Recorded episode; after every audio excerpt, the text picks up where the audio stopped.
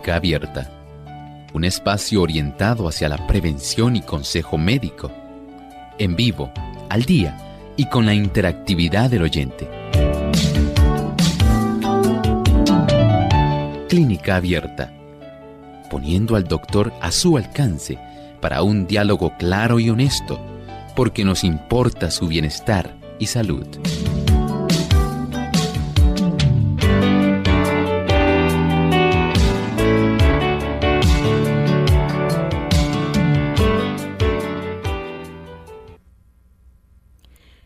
Hoy en Clínica Abierta estaremos hablando acerca de prevenir las enfermedades coronarias.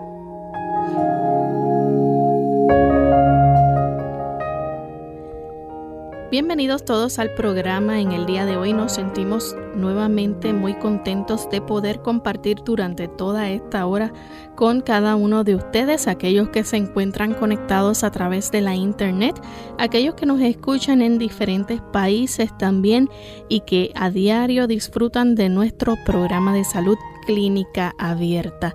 Sean todos muy bienvenidos y les recordamos que ustedes pueden sintonizarnos todos los días a esta misma hora. Hoy con un tema muy interesante sobre las enfermedades coronarias, cómo prevenirlas y para prevenirlas qué hay que hacer. De todo eso vamos a estar hablando en esta edición. Pero antes de comenzar, queremos hacerlo como de costumbre, con el pensamiento saludable del día. Muchas personas se preguntan cómo usted puede sencillamente recuperar su salud hay una doble obra que usted debe realizar. Saben ustedes, nosotros debemos enseñar a otras personas cómo conservar y recobrar la salud. Para los enfermos, nosotros debemos usar los remedios que Dios proveyó en la naturaleza y también debemos enseñarles y señalarles a aquel que es el único que puede sanar. Nuestra obra consiste en presentar los enfermos y dolientes a Cristo en los brazos de nuestra fe. Debemos enseñarles a creer en el gran médico.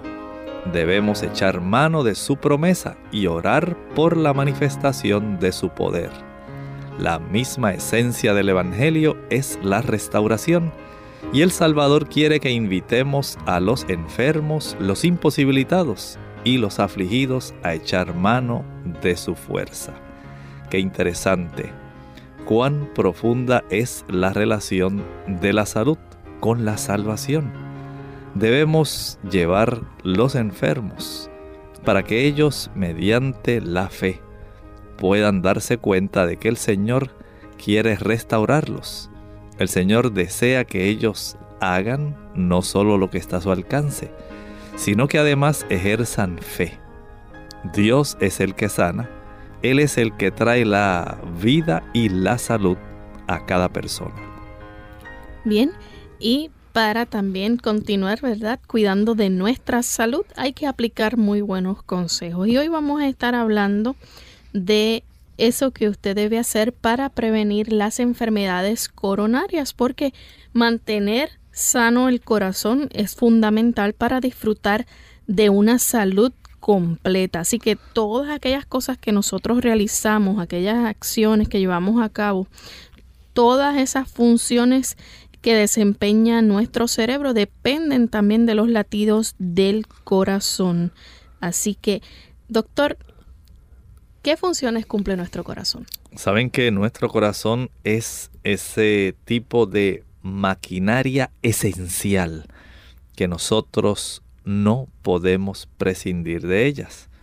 Todas las células de nuestro organismo necesitan de los nutrientes que están en la sangre y que llegan a cada una de las células de nuestro organismo gracias a la acción de ese humilde y noble corazón, quien está latiendo continuamente para permitir que cada uno de los tejidos cumpla su función.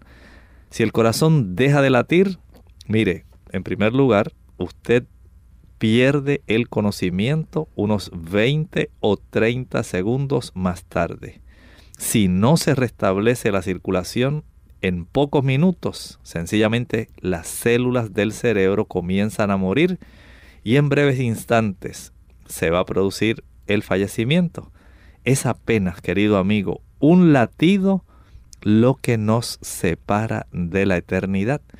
Y tal vez por eso no debería sorprendernos que las enfermedades coronarias sean la primera causa de muerte en los Estados Unidos. Doctor, ¿cuáles son las enfermedades coronarias más comunes? Podemos esencialmente reducirlas a dos. En primer lugar, podemos pensar en la angina de pecho. Esa es una. Y el, el otro, la segunda, el ataque cardíaco. Así que aquí, en general, tenemos estas dos condiciones que afligen a casi la totalidad de las personas que sufren de las arterias coronarias. ¿Cómo se produce entonces un ataque cardíaco? Mire, el ataque cardíaco a menudo la, se va a producir en las personas de una manera repentina. Esto no avisa. O sea que no hay señales. En realidad muy pocas personas tienen ese tipo de beneficio. Tal vez usted se sienta muy bien, digamos, ha estado bien durante todo el día, sin experimentar ningún tipo de síntoma que usted pudiera decir, ah, pues mira, yo pienso que es mi corazón, ¿no? Y al día siguiente, sencillamente, usted sufre dolor de pecho, comienza a sudar, empieza a tener dificultad respiratoria y náusea. Sencillamente, no cabe duda que se trata de un ataque al corazón. Y esto es algo que sorprenderá a muchas personas. Y entonces la pregunta es, ¿cómo se ha producido? Las personas creen que las cosas solamente suceden de un día para otro. Pero la realidad es que no hay enfermedades que sencillamente se instalen así súbitamente es, probable. Un daño que ya ha ido ocurriendo poco a poco. Sí, sí, esto definitivamente, eh, Lorraine, es una situación que durante varios años se ha ido desarrollando un proceso que se llama arteriosclerosis. Y este proceso es el que ha estado afectando estas arterias coronarias, que ustedes recordarán, las arterias coronarias son las que suplen a nuestro corazón tanto del oxígeno como de los nutrientes. Y poco a poco, a lo largo del tiempo, estas arterias tan importantes han ido sufriendo un menoscabo que eventualmente desembocan en este ataque cardíaco. Muchas personas deben estar escuchando y anteriormente han escuchado entonces de la arteriosclerosis, pero ¿qué es la arteriosclerosis? Aquí estamos hablando de una acumulación de colesterol ustedes saben que el colesterol es una grasa y es un tipo de grasa que no trabaja sola. Está asociada con otro acúmulo de sustancias que van a estar dañando directamente esas paredes de las arterias.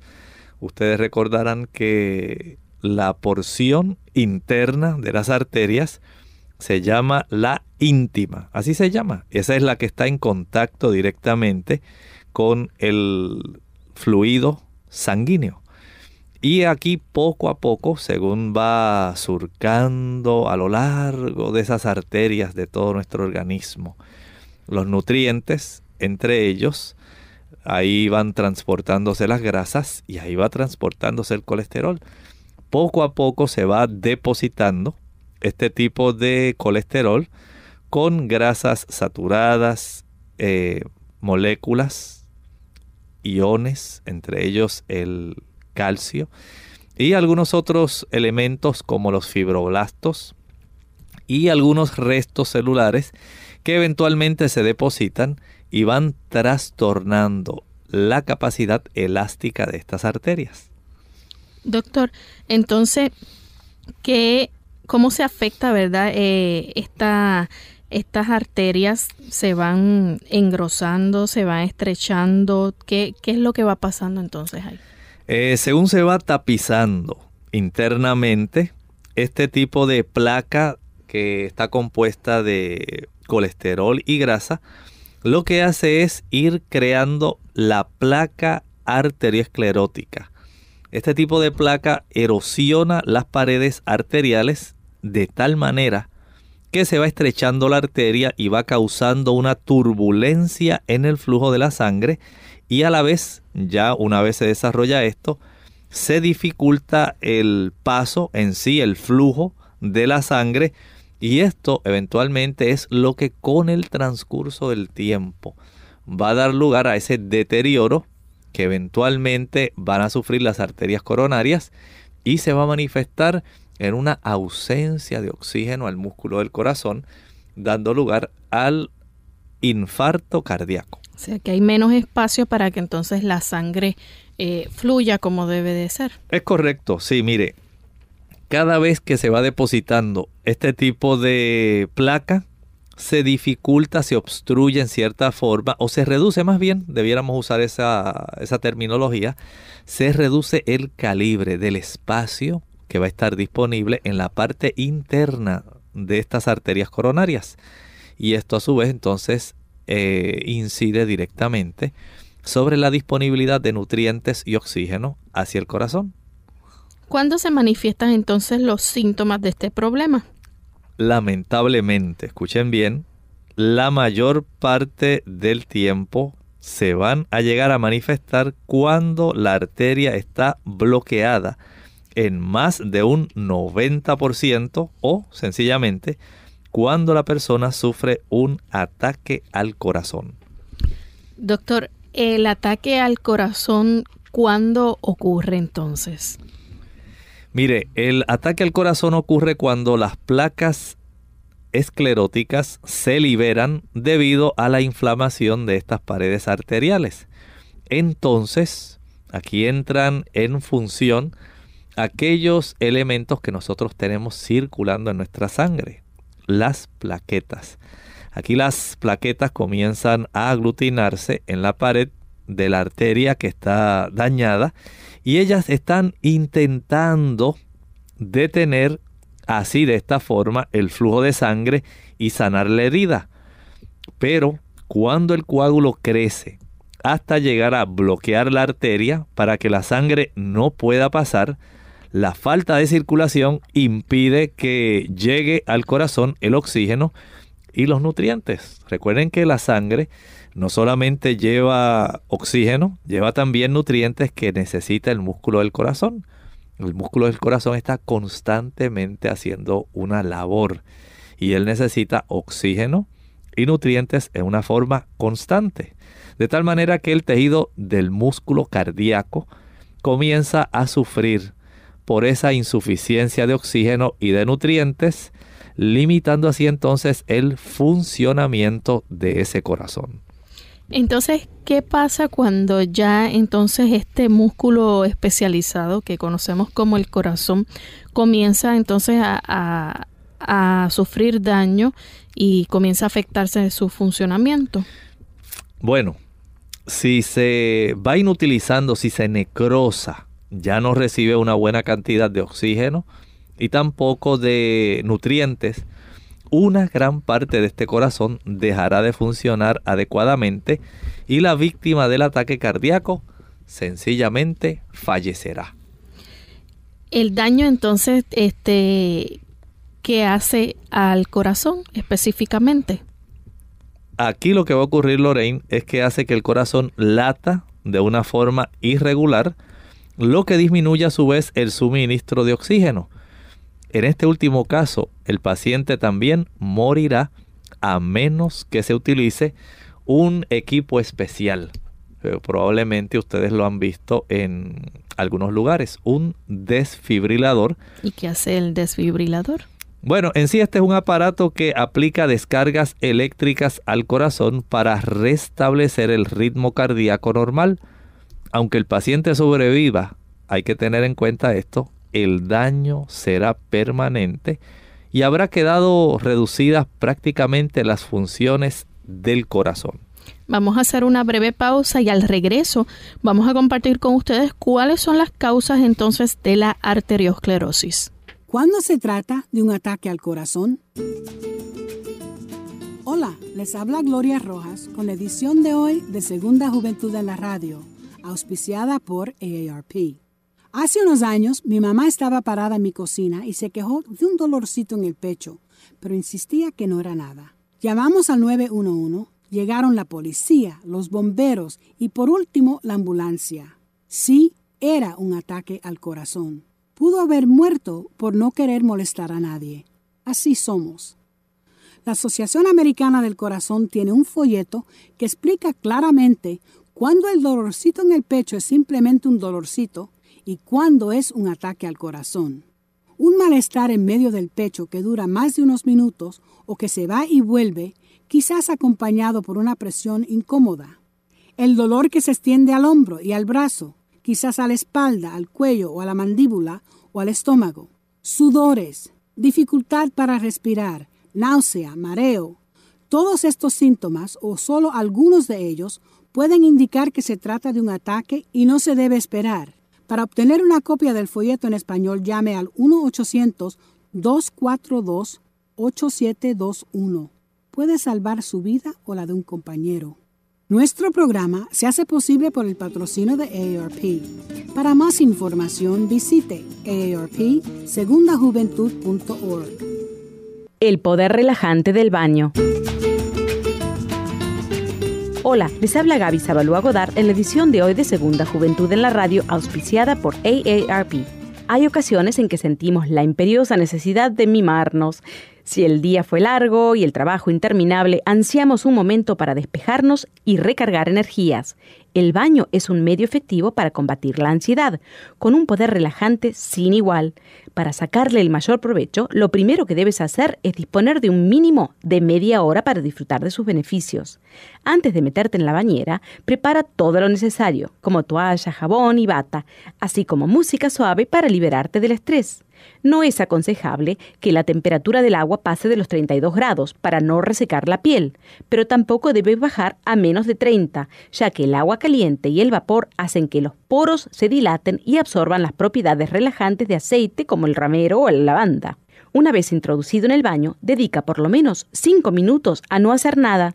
Deja tu mente en blanco e intenta tranquilizarte después de darte un masaje con algunas esponjas de cerda suaves en dirección al corazón y finaliza con una ducha fría para estimular la circulación. Una vez que hayas secado tu piel, aplícale una buena crema hidratante para recuperar la humedad perdida y no olvides dormir lo necesario. El patrocinio de AARP hace posible nuestro programa. Para más información, visite aarpsegundajuventud.org. Ya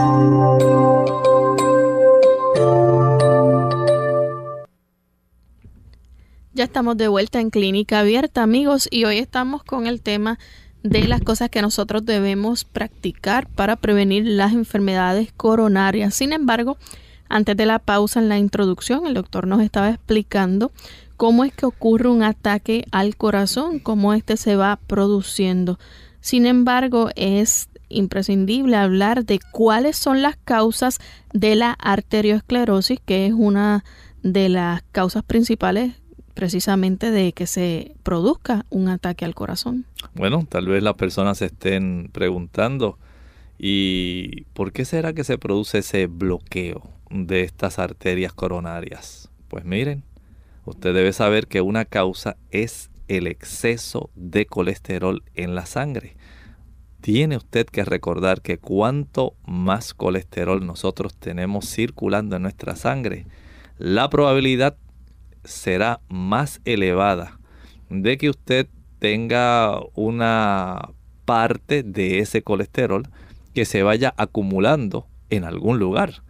Y si está abundante esa cantidad de colesterol ahí navegando en su sangre, usted debe saber que muchas de estas moléculas de colesterol se van a adherir directamente en las paredes de las arterias, de esas arterias coronarias, no quiere decir que no se acumule en otras partes del cuerpo. Sí, efectivamente.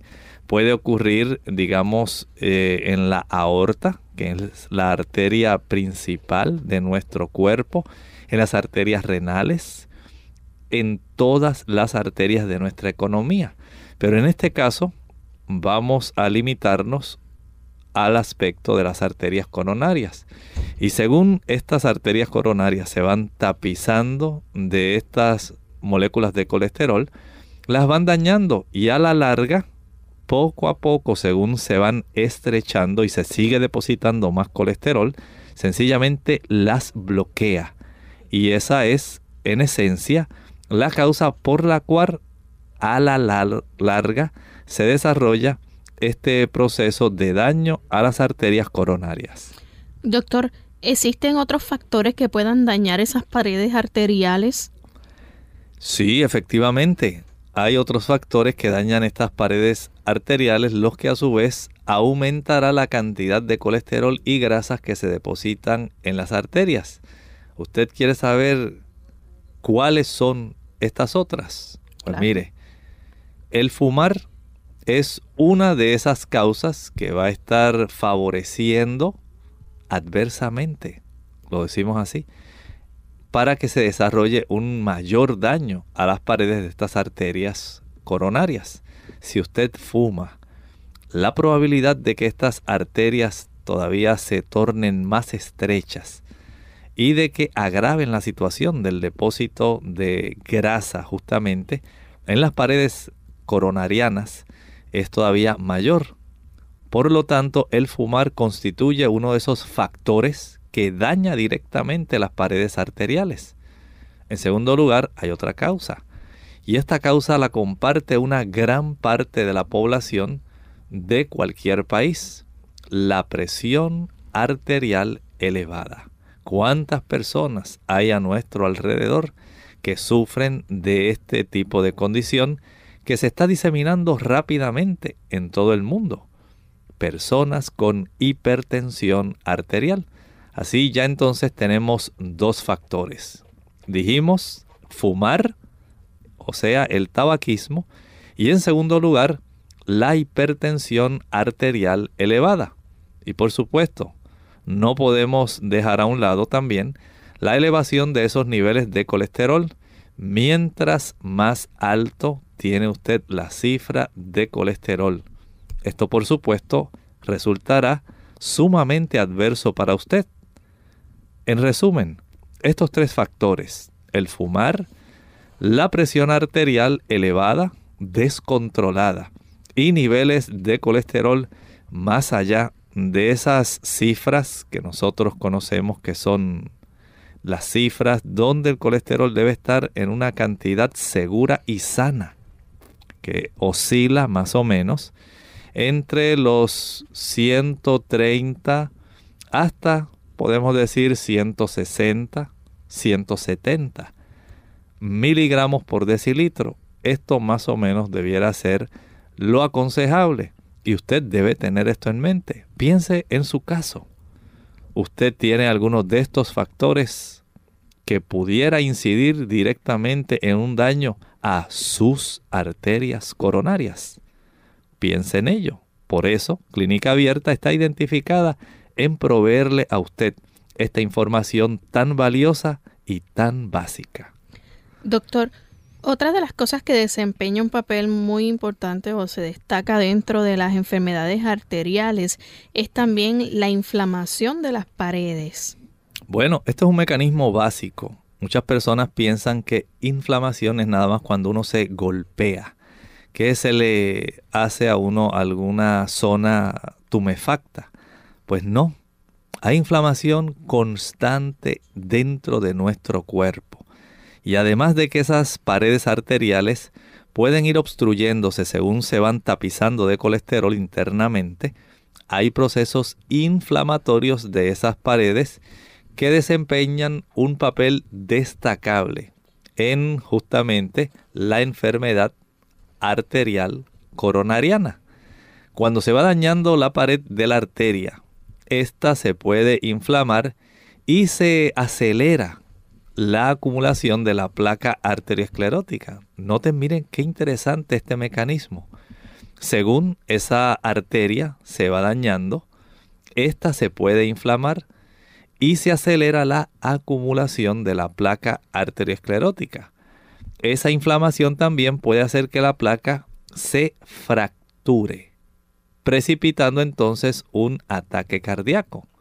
Miren qué cosa tan interesante, como los mecanismos más básicos que ocurren justamente internamente en estas arterias van a dar lugar a que un tipo de factor desencadene otro y eventualmente el problema, quien lo sufre es directamente nuestro corazón.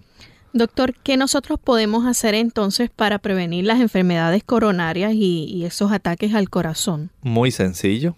Debemos evitar todo aquello que pueda dañar las arterias. Entre estos enemigos, por ejemplo, debemos evitar la obesidad. Este es un punto muy importante. Saben que actualmente los gobiernos de prácticamente todos los países han entrado en una gran preocupación cuando ellos están haciendo una planificación para la conservación de la salud de la población a la cual ellos sirven. Se han dado cuenta las autoridades sanitarias que hay un gran por ciento de la población que está obeso están muy por encima del peso, más y allá. Eso incluye también los niños. Incluye a los niños, están más allá prácticamente de un 10, un 15, un 20% por encima del peso ideal. Y esto, por supuesto, la población está teniendo que pagarlo de una forma muy costosa. Así que los servicios de salud se encarecen. Mientras más sobrepeso tiene una persona, la oportunidad de que haya otros tipos de enfermedades asociadas va directamente relacionado. Y una de esas enfermedades es justamente el desencadenamiento de problemas en nuestro sistema cardiovascular. Doctor, entonces, en el caso de la obesidad, por ejemplo, si una persona previene la obesidad o digamos que una persona fue obeso y entonces eh, adquiere un nuevo estilo de vida al disminuir su peso y adquirir este nuevo estilo de vida, esa, digamos, ¿verdad? Esa grasa o ese colesterol que estaba acumulado ahí en las arterias, ¿eso se va? ¿Se elimina? Podemos decir que se revierte. Es así cuando las personas adoptan hábitos dietéticos que les impide a ellos seguir aumentando peso. Digamos que usted se dio cuenta que usted ha aumentado en los últimos años 10 kilos, 15 kilos, 30 libras y usted dice, ay, pero si yo antes no era así, ¿cómo es posible que ahora yo esté teniendo este peso si yo nunca en mi vida, jamás, ni cuando yo estaba soltero, había pesado tanto. ¿Cómo es posible ahora? Pues usted tiene oportunidad de revertir justamente muchas condiciones, especialmente estas condiciones que son de afecciones a las arterias coronarias. Con usted bajar peso y poner su peso en un peso ideal, usted aquí está evitando un daño muy serio a las arterias de su corazón. Recuérdelo, no es el aspecto solamente puramente estético de la obesidad lo que preocupa. No es solamente lo que usted ve, es lo que usted no ve. Es el daño que está ocurriendo allá dentro de su pecho, escondidito, donde sus ojitos no pueden llegar. Está ocurriendo este tipo de daño que eventualmente lo va a sufrir su corazón porque sus arterias coronarias en una forma silenciosa están afectando. En cuanto a los enemigos que, se tiene, ¿verdad?, para estos ataques al corazón, uno de ellos es la presión arterial elevada. como nosotros evitamos entonces que se eleve esa presión arterial? Afortunadamente hay muchas formas para usted lograr este tipo de beneficio. En primer lugar, usted recordará que no deseamos estar en un peso que pueda ser una carga. La presión arterial tiene varios factores que la están regulando. Y ustedes recordarán que son arterias de nuestras extremidades las que esencialmente van a tener a su cargo este tipo de regulación, las arteriolas terminales. Si usted es una persona que tiene una significativa cantidad de colesterol circulando en su sangre, porque usted es una persona que es afecta al consumo de alimentos que son ricos en grasas saturadas. si a usted le encanta el consumo diario de uno, dos litros de leche, le encanta consumir queso durante el día varias ocasiones, si a usted le gusta la mantequilla, si usted le encanta consumir huevos, sea revueltos, hervidos, de cualquier forma, fritos. Si a usted le encanta consumir también carne, blanca o roja, y especialmente aquellas carnes que son muy perjudiciales, que tienen una grasa saturada muy dañina como la de cerdo. Usted tiene que reconocer que estos son factores que al ir tornando más densa la sangre y al ir estrechando poco a poco todas las arterias de nuestra economía, se hace una tendencia para que esa presión siga elevándose en una forma sostenida. Por lo tanto, si usted ha prestado atención, tanto el primer factor que usted puede evitar la obesidad como la presión arterial elevada constituyen dos de los prácticamente cinco factores que van a estar eh, tomándose en consideración para que usted pueda prevenir las enfermedades coronarias y los ataques del corazón. Hacemos nuestra segunda pausa y al regreso continuaremos con este interesante tema, así que no se retiren. Las pastillas para dormir. Hola, habla Gaby Sabalúa Godard en la edición de hoy de Segunda Juventud en la Radio, auspiciada por AARP. Cuando éramos niños, ir a la cama y dormir formaban parte de un mismo proceso. No necesariamente preparaciones especiales, solo un beso de mamá y pronto entrábamos en la dulce tierra del ensueño.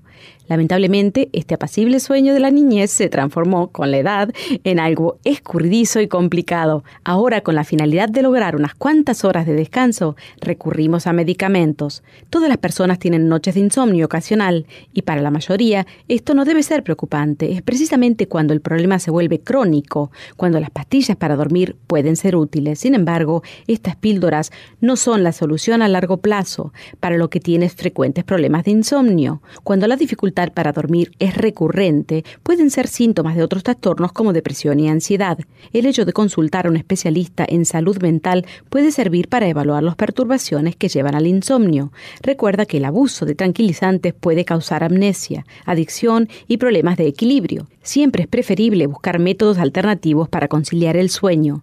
Y es inevitable, caso del uso de somníferos, seguir con cuidados las observaciones de los médicos. El patrocinio de AARP hace posible nuestro programa. Para más información, visite www.aarpsegundajuventud.org.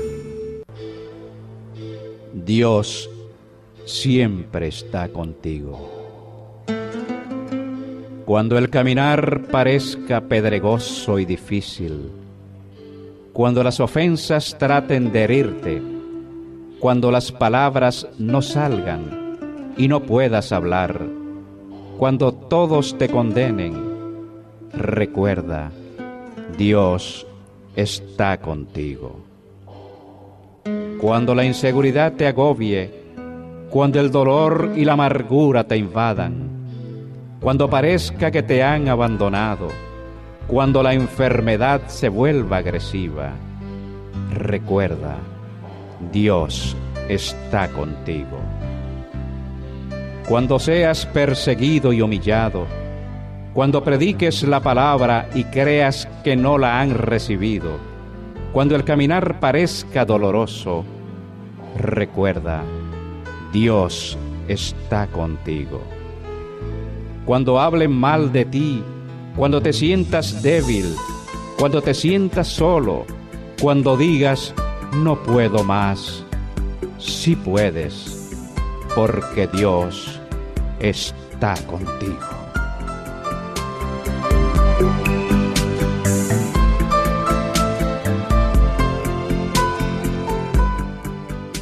Clínica Abierta. Ya estamos de vuelta en Clínica Abierta. Voy hablando acerca de aquello que hay que hacer para prevenir las enfermedades coronarias.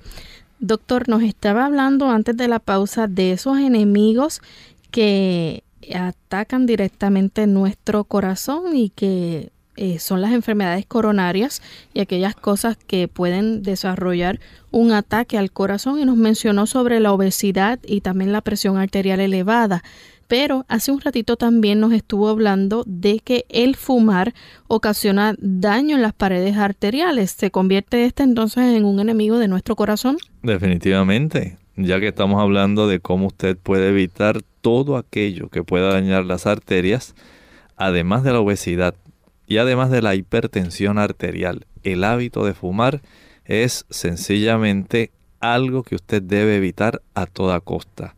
Como usted va a desear que sus arterias se dañen, se acelere el daño, no solamente digamos por el efecto de la edad, pero cómo es posible que usted elija utilizar un tipo de producto que resulta tan deteriorante. Sí, digo deteriorante porque ustedes saben que el tabaquismo, una vez usted enciende un cigarrillo, se están generando cerca de 4.000 diferentes sustancias, producto de esa combustión del tabaco. Y además de esto, el contenido de sustancias que son cancerígenas. ¿Usted cree que esas sustancias que se han producido, esos químicos, a consecuencia de esa combustión del tabaco, no van a tener un efecto que dañe las arterias. Esto está harto comprobado. Ciertamente, esto ya se ha demostrado ampliamente. No hay que jugar con esta información. El fumar daña las arterias del corazón. Aparte de esto, también, ¿cómo se producen los altos niveles de colesterol? Miren, aquí nosotros tenemos otra de las causas que usted tiene que evitar, porque el colesterol daña las arterias. No estamos hablando de esa cifra de colesterol que se considera saludable. Ya una vez a usted le excede su colesterol de la cifra de 160 a 180, ya cuando excede esa frontera, usted tiene que ser muy precavido porque se ha encontrado una relación muy estrecha entre el daño a las arterias coronarias a consecuencia de esta cifra de colesterol elevado. Ya una vez usted pasa de 180 miligramos por decilitro de colesterol, usted está sembrando algo muy negativo para sus arterias coronarias. Téngalo en mente es necesario que usted sepa su cifra de colesterol y sepa si esa cifra es adecuada o no. Y si a eso le sumamos entonces los altos niveles de estrés en el cual se vive hoy en día, tan estresante la vida. Sencillamente usted está encontrando aquellas cosas que están dañando las arterias.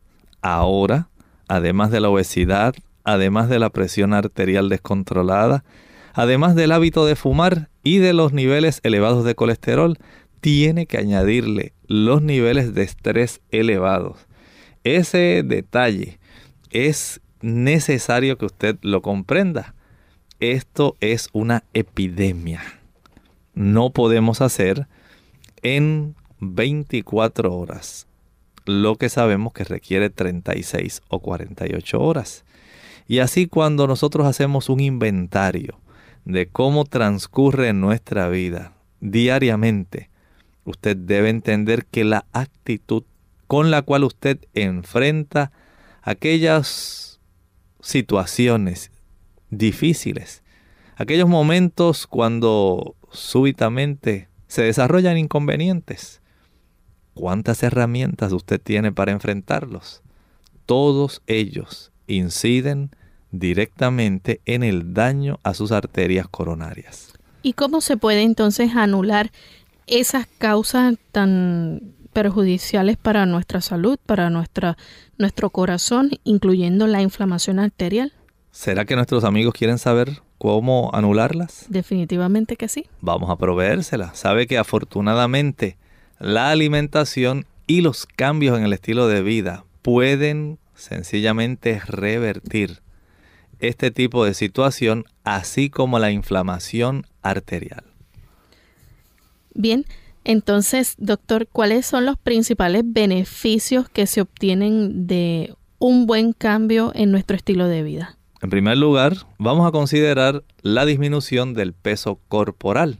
Recuerde usted que la alimentación vegetariana puede ayudar, sí señor, puede ayudar para que usted reduzca su peso corporal sin la necesidad de que usted comience a fantasear pensando que solamente, ah, pues me voy a tomar aquella pastilla que vi anunciada allá en el televisor. Voy a mandar a comprarla porque quiero bajar peso rapidito, rapidito. ¿Cuánto tiempo a usted le demoró subir peso? Así también ahora le va a tomar algún tiempo reducir de peso y la alimentación vegetariana va a contribuir para que usted pueda tener ese beneficio. Así que hay cambios de estilo de vida y el adoptar una alimentación vegetariana es uno de esos cambios. Aparte entonces de adoptar esa alimentación vegetariana, ¿cuál es el otro beneficio principal que podemos hacer en, en el cambio de estilo de vida? Claro, aquí hay que incluir la actividad física. Por eso una actividad física que usted realiza en una forma regular. No es una actividad física que usted hace una vez al mes. No es sencillamente el pasar la podadora que usted hace cada tres semanas, cada mes. No, usted tiene que ir más allá. Aquí tiene esto un adjetivo, en forma regular. Doctor, entonces estos factores eh, van a ayudarnos a disminuir, ¿verdad?, de nuestra sangre el colesterol, esos niveles de grasa, todo aquello que pueda entonces perjudicar nuestro corazón. Sí, pero no solamente el colesterol. Hay un tipo de proteína, se le llama proteína C reactiva. Y esta proteína C reactiva disminuye en la sangre cuando la persona está adoptando cambios que ayudan, que son positivos para la protección de las arterias coronarias. Cuando usted no hace esos cambios, por el contrario, esta proteína C reactiva, que es un marcador de inflamación que está íntimamente vinculada al riesgo coronario. Mientras mayor es esa inflamación en esas arterias, mayor es el riesgo de que se rompan las placas depositadas en esas arterias y de que se produzca un ataque cardíaco. ¿Cómo evitamos entonces las enfermedades coronarias? Bueno, hay que tomar en cuenta que la alimentación tiene un tipo de importancia capital, pero especialmente cuando esa alimentación es predominantemente vegetal. Ahora sí, esto va a contribuir de diversas formas a prevenir las enfermedades coronarias. Doctor, ¿y entonces cuál es el primer paso para prevenir, por ejemplo, la arteriosclerosis? Bueno, podemos decir que el primer paso para prevenir la arteriosclerosis consiste en reducir los niveles de colesterol en la sangre, especialmente, escuche esto con detenimiento, aquellos que están presentes en las lipoproteínas de baja densidad. Usted recordará colesterol LDL. Esto es por sus siglas en inglés. Pues es el principal componente de las placas que dañan las paredes arteriales e interrumpen ese flujo de la sangre tan necesario.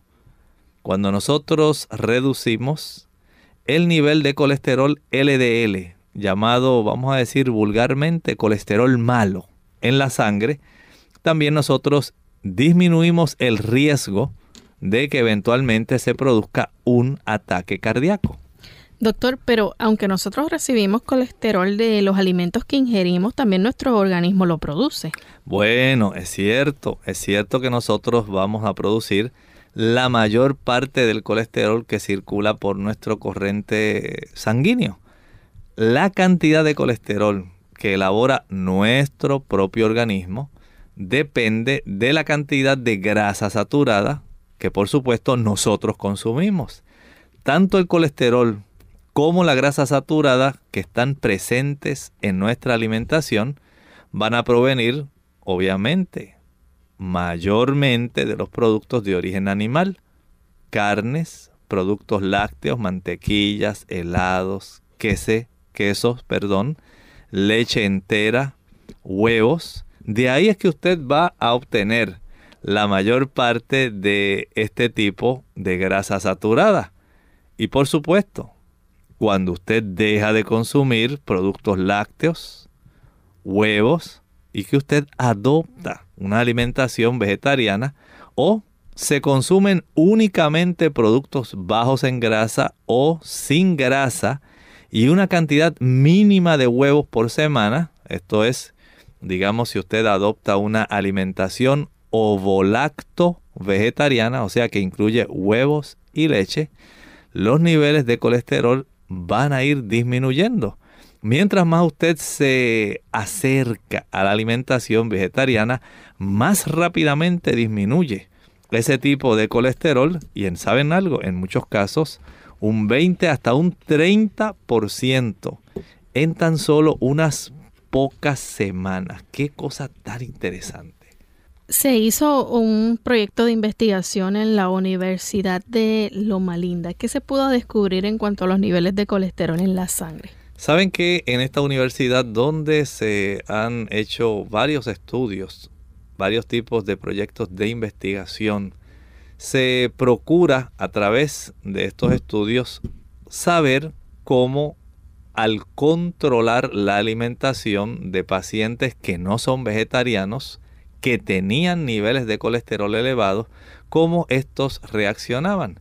Pues es muy interesante. Saben que el Instituto Nacional del Corazón, Pulmón y la Sangre de los Institutos Nacionales de la Salud, en inglés se les llama NIH de los Estados Unidos, está recomendando que el nivel total de colesterol en la sangre no exceda de 200 miligramos por decilitro, pero lo ideal, como decíamos previamente, es que ronde esté en las cercanías de los 160 miligramos por decilitro, especialmente para aquellas personas que tienen un riesgo elevado de sufrir ataques cardíacos. Ahora imagine usted cómo será para aquellas personas que sus límites sobrepasan los 240 miligramos por decilitro.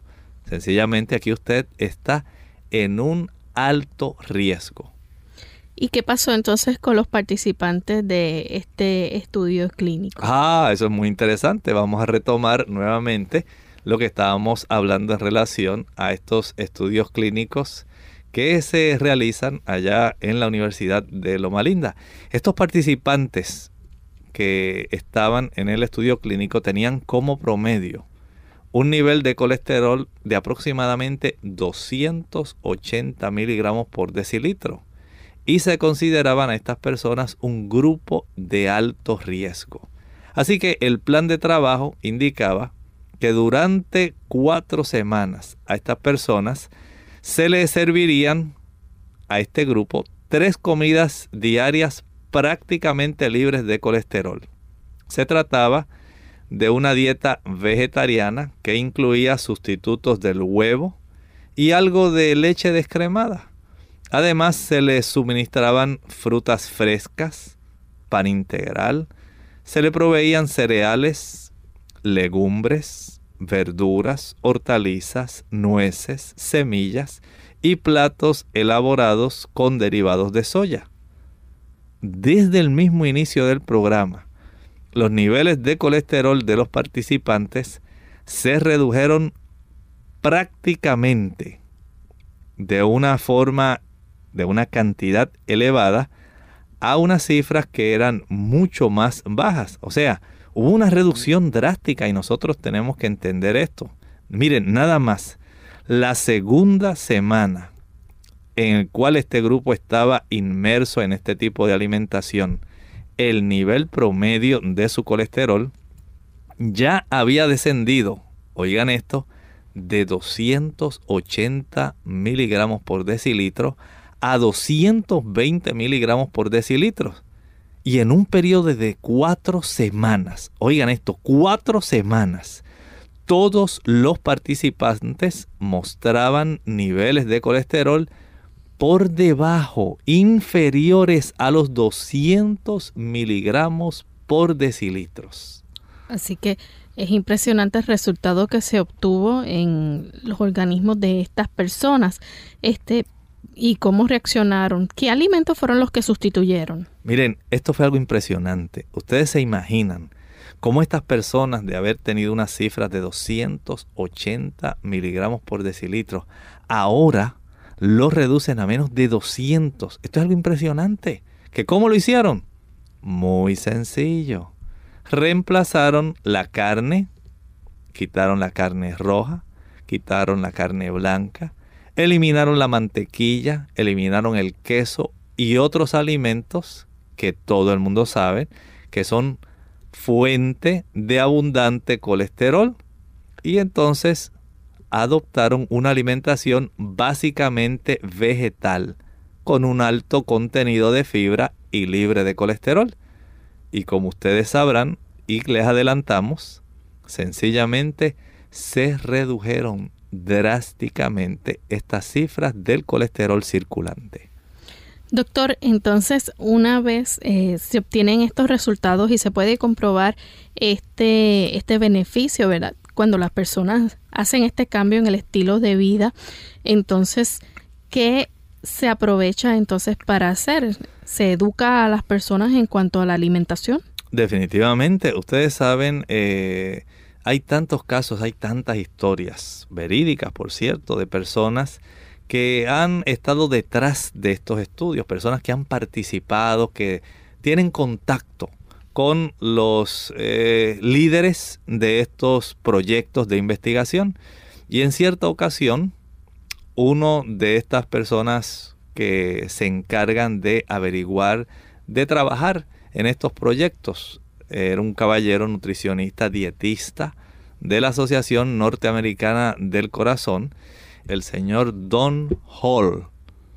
Este estuvo ahí en contacto con, ustedes conocerán, a un doctor muy eminente, el doctor William P. Castelli, director del famoso estudio Framingham del corazón. Ustedes saben que este fue uno de los primeros estudios que se realizó a gran escala en los Estados Unidos, donde se demostró la relación entre el índice del colesterol elevado y el riesgo del ataque cardíaco. Y tras la presentación, el caballero Don Hall, que era un dietista y nutricionista, allá se acercó con él y estuvo intercambiando algunos datos. Y él le preguntó al doctor Castelli si usted tuviera que identificar el tipo de alimentación que más contribuye a prevenir los ataques del corazón. ¿Cuál sería? El doctor Castelli le respondió, eso es fácil, la vegetariana. Luego comenzó a hablar de sus ventajas y de los resultados de su investigación, según los cuales los vegetarianos tienen un riesgo mucho menor de sufrir un ataque al corazón que aquellas personas, por supuesto, que no son vegetarianas. Así que entonces, ¿qué recomienda él? ¿Una dieta realmente que esté basada en lo vegetal? Bueno, saben ustedes, el Instituto Nacional de la Salud recomienda una dieta fundamentalmente vegetal, baja en grasas saturadas y colesterol, que sea rica en frutas verduras, hortalizas, legumbres, nueces y otras semillas, por ejemplo, almendras, avellanas, maní. Semillas oleaginosas, de esas semillas de las que se extraen aceites como el de lino, el de sésamo y el de girasol. Y además de eso, el consumo de granos integrales. El Instituto de Medicina de Estados Unidos hace recomendaciones sobre nutrición para todo el país y respecto al consumo de colesterol, afirma que no existe una cantidad segura, ya que cualquier aumento en la ingesta de colesterol aumentará el riesgo de padecer afecciones coronarias. Al mismo tiempo hace una recomendación similar respecto a las grasas saturadas. Noten bien lo que dice. Los ácidos grasos saturados no desempeñan ningún papel positivo en la prevención de enfermedades crónicas y por lo tanto no son necesarios en la dieta. Doctor, y entonces, pero no se pueden eliminar todas las grasas saturadas, saturadas de nuestra alimentación. Bueno, Lorraine, tal vez no podamos eliminarlas todas, sin embargo, debemos ingerir la menor cantidad posible de ellas. Por otra parte, necesitamos algunas de las grasas que se encuentran en el reino vegetal, por ejemplo, los aceites vegetales y específicamente las grasas no saturadas. Estas sí van a ser muy necesarias para que nosotros podamos tener en mente el beneficio que Dios quiere darnos a nosotros. Por lo tanto, escuche bien, querido amigo, una alimentación a base de vegetales contribuye de forma directa y eficaz a prevenir el daño y a prevenir las enfermedades coronarias. Bien amigos, hemos llegado al final de nuestra edición de Clínica Abierta por esta ocasión, recordándoles que podamos poner en práctica estos buenos consejos y estos hallazgos que se encuentran en los estudios nos sirven de orientación para que cada día nosotros hagamos buenos cambios en nuestro estilo de vida y sigamos previniendo entonces las enfermedades coronarias y los ataques al corazón. Así que cuidemos de este músculo tan importante, el corazón. Nos despedimos entonces con la siguiente reflexión. Ahí en el capítulo 10 de Lucas, el versículo 20 y el Señor les dijo a sus discípulos, pero no os regocijéis de que los espíritus se os sujetan, sino regocijaos de que vuestros nombres están escritos en los cielos. Amigo de Clínica Abierta, ¿tienes tú la seguridad de que tu nombre se encuentra escrito en el libro de la vida? ¿Debes tener esa seguridad? Sí, puedes tenerla hoy. ¿Aceptaste ya a Jesús como tu Salvador personal? ¿Abriste tu corazón y le diste a Él lugar? Una vez aceptas a Jesús como el Señor de tu vida y tú decides caminar en sus pasos, Él escribe tu nombre en el libro de la vida. Que el Señor te bendiga. De esta manera nosotros nos despedimos y estaremos de vuelta con ustedes en otra edición más de Clínica Abierta. Así que con mucho gusto en el día de hoy estuvimos compartiendo el doctor Elmo Rodríguez y esta servidora Lorraine Vázquez. Hasta la próxima.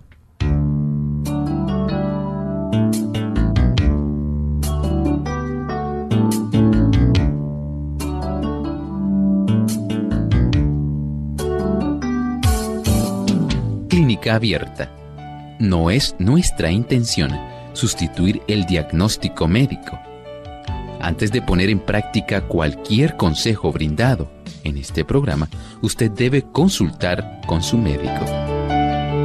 Envíenos sus preguntas y opiniones a la siguiente dirección. Programa Clínica Abierta. Bio Box 29027 San Juan, Puerto Rico 00929. Hasta la próxima.